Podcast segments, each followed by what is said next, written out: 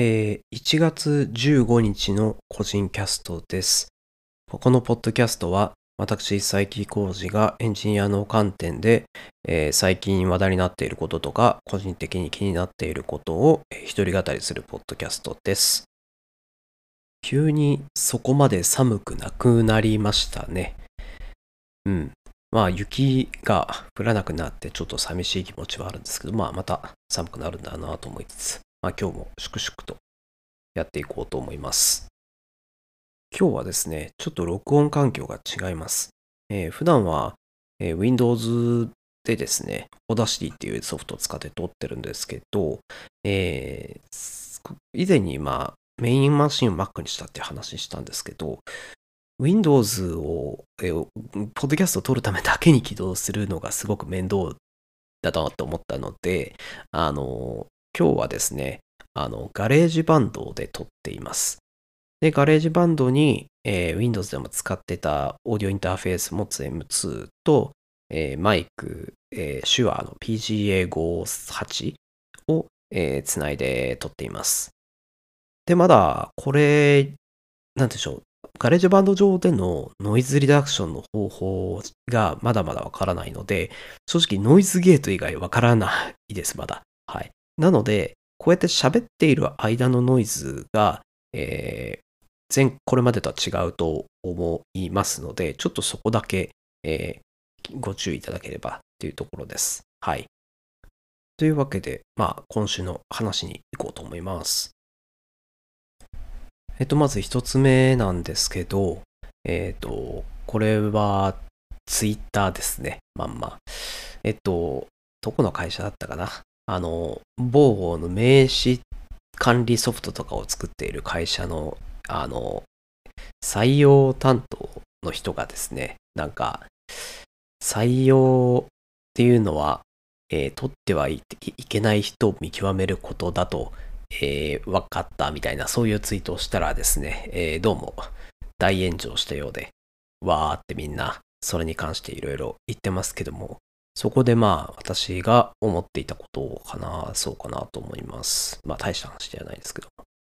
えっとですね。まあ、一言で感想を言うなら、若いなーっていう感じですかね。はい。あのー肝、肝の部分っていうかですね。まあ、そ、それはそうだろうという感じではあるんですね。採用って採用する人と採用しない人をまあ決めるわけなんで、採用しない人を見極めることっていうのが、あの、あの、まあ採用の仕事といえばそうなんですけど、まああとはあの、もちろん、その、募集、探したりとかですね、宣伝したりっていうのは、それはもちろん採用としても必要ですけどね。まあそれは一旦置いといて。で、肝は同じなんですけども、あの、表現が、こう、インクルーシブではないというか、あの、まずそこがありますね。取ってはいけない人っていう表現をすると、あの、その人が悪い、あの、悪い人がいるみたいな、あの、風な表現をしていますね。で、まあ、あとは、その、その強い言葉なんですけど、まあ、それをですね、あの、その SNS で広げようということではあるので、そのインクルーシブな表現の方がまあ適切だよねというのはありますが、一方で強い言葉でこう主張をして、それによって自分の自己主張とか、あとはその万能感があるような感じを示したい。えーもしくは、あえてある程度盛り上げてバズらせたい気持ちはあった。強い言葉で、うん、わかるわかるみたいな、そういう同意が欲しかったっていうのはあるかもしれないんですけど、まあ、ちょっと言葉が適切じゃなかったので、まあ逆効果になっちゃったなっていう感じなんですよね。で、なんて言うんでしょう、これ、ど、さっき一言で言った若いなっていうやつなんですけど、なんかこう、昔やんちゃしてさ、みたいな、そのやんちゃみたいな、えー印象があるなと思いました。で、そうなると、こういうそういう、こういう表現ですね。いや、採用ってそうではいけない人を見極めることだったんだな、みたいな話を、例えば地元の飲み屋さんとかで、えー、したとして、例えばそうなったとしたら、ああの時はあんな悪い風に言っちゃったけど、改めて、その、もっと、もっと多くの人を傷つけないような表現をするように頑張るぞというので、心機一転頑張ろうとなった時に、まあ、例えばですけど、あの、もし仕事の関係者にもそういうことになってしまったんだったら、例えば新天地で働いてですね、あの、改めてやり直すとか、そういうことできるんですけど、インターネットで、あの、広がって SNS にそういった記録とかが、あの、ロスレスで残るような時代になってしまったので、一度そういう記録をしてしまうと、あの、なんでしょう、再スタートを切るのが難しい。周りが再スタートを切らせてくれないっていう、あの、ハードルが増えちゃうなっていうのは思いましたね。やり直すとしたら、もう、なんでしょう。今、こう、言ってみれば日本語圏でやってしまったので、まあ、あの、英語圏とかですね、そういったところでまた改めて仕事を頑張るとか、そういうこともあると思うんですけど、ちょっと元の人のアカウントとか私見てないので、どこまで本名とかを晒し出してるかはわからないんですけど、そこまでやった上でやっちゃってると、ああ、若気の至りだなっていうふうには感じたりはしますね。なのでまあ、こう思ったこととしては結局、インターネットの、インターネット時代なんで残っちゃうけど、結局昔みんながやってきたような地元でや、地元で昔やんちゃしたしてた時の失敗みたいな、そのたった一つなんだよって。人は変わるし、あのー、ね、あの成長するよっていうことが、まあ改めてわかれば、あのー、なんでしょう、再スタートが切りやすくなるなと思って、そういうふうなことを思ったりしました。はい。実際まあ、こういう、なんて言うんでしょう、インターネットがどういうものだっていうのが分かってなかったわけなんですけども、なんて言うんでしょう、インターネットが普通にある時代、イン、なんて言うんでしょう、インターネットネイティブというかですね、そういった世代ってまあ、今何歳ぐらいなんだろうな。小中学生、高校生ぐらいになってるかもしれないですね。インターネットネイティブの世代は。でも、まあそういったところではインターネットが当たり前にあるので、学校教育でもまあインターネットの使い方とかやったりすると思うんですけど、こういったことを見てると、むしろそういったインターネットリテラシー教育って、あの、そういったのに触れずに育った状態、あの、過去の文化と違うような人、今の中高年とか、そういった人にこそ、あの、ネットリテラシーの勉強、教育が必要なんじゃないかなとか、そんな風にも思ったりしました。はい。まあ、この話すると極端な人なんかは、インチャインターネットつなぐのを資格制にしようぜみたいな、あの極端なことを言い出すかもしれないんですけども、まあ、ね、そんなのはない方が、いや、もう、あの、ボーダーレスいいと思いますけどね。はい。まあ、というわけで、今回のところについて、まあ私は昔のやんちゃの一つではあるかなというふうには思ったりしますね。はい。そもそも、ね、あの、若気の至りなんてのは、その、そもそも人類全体でデジタルに対してっていうのももうそもそもまだまだ若くてどう触れたらいいかわからない人たちばっかりなので、まあ、人の振り見て我が振りと言いますか、常に勉強していくことがいると思いますね。はい。まあ、そのぐらいですっていう感じでした。はい。一つ目はこんだけ。二つ目なんですけど、えっ、ー、とですね、これは、えっ、ー、とですね、個人的な話なんですけど、銀行ですね。あの、メインバンク給与振込口座というですですね、そこをですね、ずっと長いことみずほ銀行ですね、就職してもう10年ぐらいですかね、使ってたんですけど、やっと、えー、重い腰を上げて、ちょっと違うのに 乗り換えようかなと思っていますというのともやり始めましたという話です。あの、最近ですね、あの、みずほからのあのメールのタイトルがあまり良くなくてですね、あの、なんだったかな。あの、みずほからですね、他社のお取引、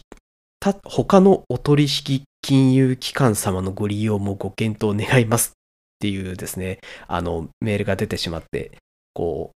みずほ銀行、他の銀行を使えって自ら推奨してしまっているみたいな取られ方してるんですけど、まあ、よくよく読むと他のお取引金融機関なので、あの、複数取引してるような場合にはそっちを使ってくださいっていうのだったり、あとはこれ e ビジネスサイトっていう表題がついてるので、法人取引ですね。で、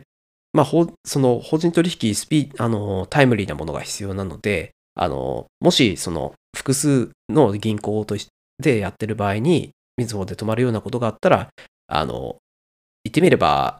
自分の、自分の仕事のあのお金は自分でフェールオーバー先を作ってね、みたいな、そういうことなわけなんですね。多分それが言いたかったんだと思うんですけど、あの、まあ、ツイッターの人たちはね、こう、変な解釈をするのでですね、あの、まあ、昨今のシステム障害とかを見ると、もううちのシステムダメだからうち使わないでくださいって言ってる風に取られてもまあおかしくないと思うんですけど、まあ私もあのそういう風に、えー、あえて捉えましてですね、ああ、じゃあ長くお世話になったみずほさんが、あの他のお取引銀行を使ってくださいというのであれば、まあ私もそうしましょうということでですね、あの、今ちょっと他のところを使おうと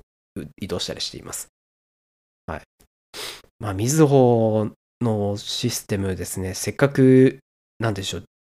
長い時間かけて、えー、システムやり替えて、本まで、えー、出るぐらいですね、あの、たくさんの人たちが関わってですね、あの、システム屋さんも、あの銀行の案件はまずいみたいな そういう話も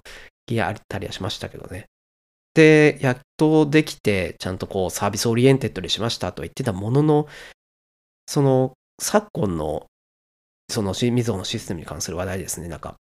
要件定義書がなくなってたりとか、あの、ハード紹介起きうるものなんですけど、それ一つでもものすごいお騒ぎになってたりとかですね、運用の体制がうまくできてなかったりっていうですね、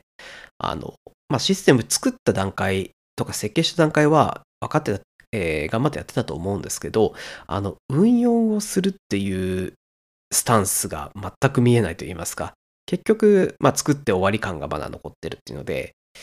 ああ、厳しいなと今。今回のシステムも厳しいなという話、感じの印象を持っています。じゃあ、次のシステムは大丈夫かもしれないというのはあるんですけど、まあ、一つのシステムやり替えに何年も何年もかかっているんで、なんて言うんでしょう。完全に安全になるのってあと10年ぐらいはかかるんじゃないかなという気持ちはありますので、まあちょっとそのぐらい、あの、離れて様子見ようかなと思っています。はい。で、その IT の失敗を、まあ IT だけじゃないですけど、例えば仕事で失敗して、じゃあ失敗した人が隕石人員ってまあ日本のよくあるお家芸で、まあ、今回も社長が変わってしまったんですけど、あの、やっぱりナレッジを引き継い、ナレッジがあるからこそ次は失敗しないようにっていうもののはずなんですけど、そこがまだまだやっぱり、あの、銀行ってなんかこう、もうなんか日本の古い文化のあの、権下みたいな 印象を持ってるんですけど、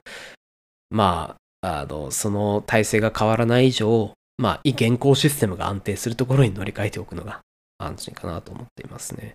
はい。で、まあ、変わった先の社長がもしかしたら次のシステム、こう、良くしてくれるかもなと思いつつ、まあ、念のために経歴を見てみたんですけど、その新しい社長のですね、えー、名前は何だったかな。えー、木原、木原正宏さんかな。うん、この人、経歴見たんですけど、まあまあ、あの、まあ、銀行である程度取締役まで行ってるってことは、まあ、からご察しの通り、もう、新卒からみずほ銀行に勤め、ずっと勤め上げてきた銀行マン、そして、なんか、家族も、なんか銀行一家って言って、なんじゃそらっていう感じなんですけど、まあ、まあ、ご両親も、兄弟の、も、あの、銀行に勤めるというところみたいで、ああ、これは、その、なんて言うんでしょう、視点は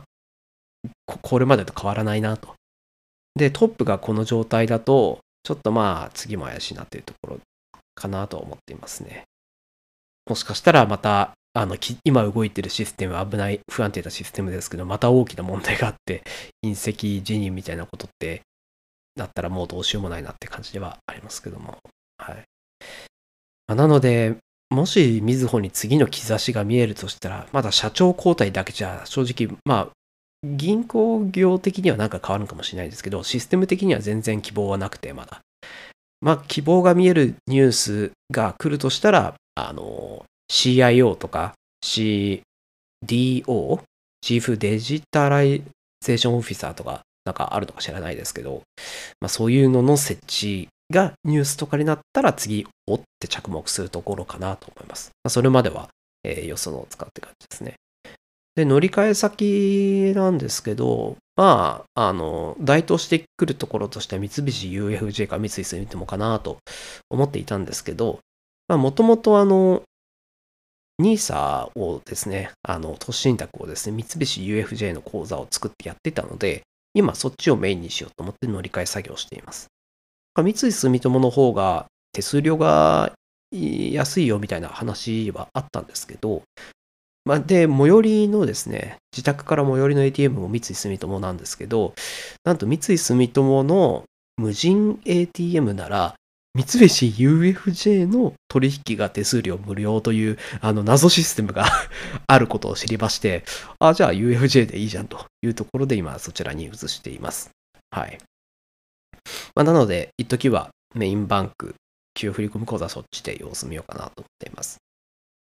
とは言いつつですね、みずほ実はもう一個口座があって、それはあの家族、家庭の共有口座を作って、あのそこで、えー、まだ、それはまだみずほにあるので、まあ、あの、今後みずほはですね、そこの口座を使うので、まあ、システムとかアプリとか引き続き使うので、まあ、そこを見つつですね、システム周りは、えー、様子を見かなというところですね。はい。まあ、そんな感じです。はい。私は様子、私は様子を、えー、外から様子を見ますというところだけお伝えしておこうと思います。はい。そんなことを今週やってました。今週はまあ、そんなしょうもないことでですね、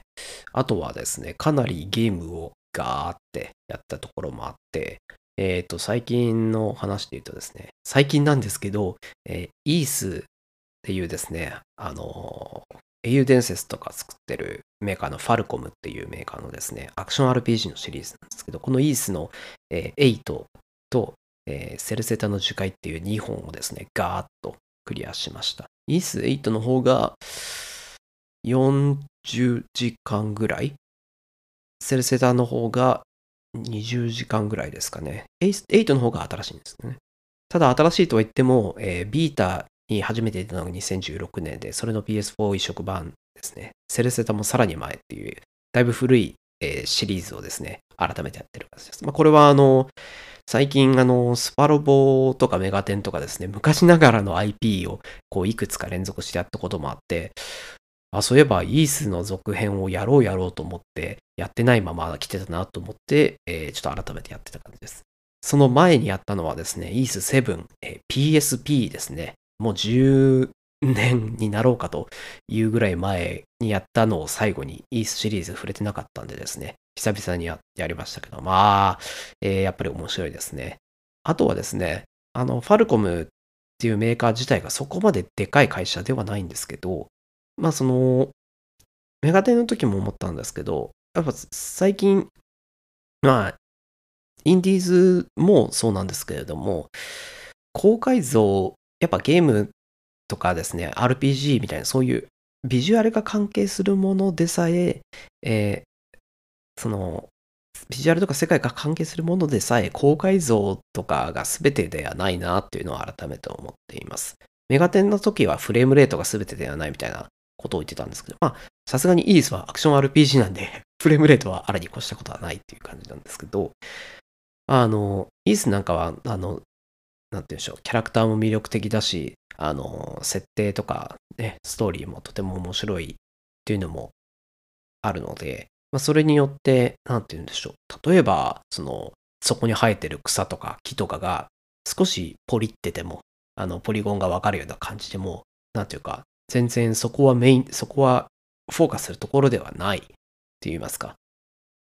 そういうのがあってですね、逆にその辺はゲームだなっていうのが分かってるからこそ中身あの、そのストーリーの理解とかですね、キャラクターについて考えることにフォーカスするというか、言ってみればグラフィック綺麗だなとか、その、この、なんか、え、変に、えー生殖とか、あ生殖っていうのはその植物とか、あの、そういう自然のことの生殖言ってますけど、その生殖がやけにリアルだと、うん、こんなところに、こう、こんだけ並んでるのおかしいよな、とか、あの、そういう余計なことを考えがちなんですけど、ここはゲームの背景だよっていうふうにわかるので、意識しなくてよくなるので、余計にその、売りたい部分ですね。あの、ファルコムなんかそういうの、まあ音楽ですよね。やっぱりファルコムといえば。なのでそこにやっぱフォーカスして楽しむことができるので、まあまあこれは言ってみれば全然力入れ入れていただかなくて構わないですよみたいな、えー気持ちでもありますけども。はい。で、実際まあデジタルでそうなっていても、きっとその、まあ、い一緒まあ、イラストとかはあったりするので、ああ、きっとこの世界はこんな風なんだろうなとか、じゃあ他のん町とか島とかはこんな感じなんだろうなっていう風に、まあ、想像もできると。フレームレートの時も思ったんですけど、こういうファンタジックだったり、あの空想、あのフィクションの空想の世界っていうのは、やっぱ想像力の幅があればあるほど面白いなっていうのはありますね。ディテールだったり、その設定とか、あの仕組みが全部描かれてると、まあ、あ、そうなのねっていう感じなんですけど、あの、ある程度のエッセンスから想像できる幅があればあるほど、なんか自分がそこに入り込んで行って探す、あの、能動的に、えー関われるっていう意味では、ゲームらしさっていうのが余計に出る感じはしますね。はい。まあ、で、ちなみに、このイース8とセルセトのやつ感想だけさらっていくんですけど、8はめちゃくちゃ面白くて、やっぱストーリーのボリューム、もボリュームが結構、あの、過去シリーズと比べて大きくなったりっていうのもあるんですけど、シナリオ面でもですね、あの、過去やった中でも正直一番ぐらい面白かったですね。はい。で、セルセタを、まあ、後にやったんですけど、8と比較して、まあ、ボリュームが少ないっていうのもあるんですけど、それに、あの、古いシリーズの、まあ、リブートというかですね、リメイクっていうのもあって、あの、なんて言うんでしょう、昨昨今の作りではないっていう感じはあってですね、だいぶあっさり終わった感じがしてですね、やっぱ8の方が印象でかかったですね。で、イースって時系列が一応シリーズにあってですね、1から8までナンバリングはあるんですけど、時系列的に結構順番がばらけていて、確か1、2、4、3、5、8、7、6、9だったかな。そんな時系列なんですけど、えっ、と、特に、よ、その、セルセタって4のリメイクなんですけど、終わりがすごいあっさりした感じで終わっちゃったんで、できればせっかくですね、その過去作が出た後のリメイクなので、その年表に合わせた後日談っていうか、こう、ほのめかしみたいなセリフとかは、あの、欲しかったなって気はしますね。あの、その、4セルセタの樹海からですね、主人公のアドル君は今度、イース3の舞台である、えーフェルガナ島っていうとこ行くんですけど、まあ、そのフェルガナってキーワードとか、あとはそれ以降に合流、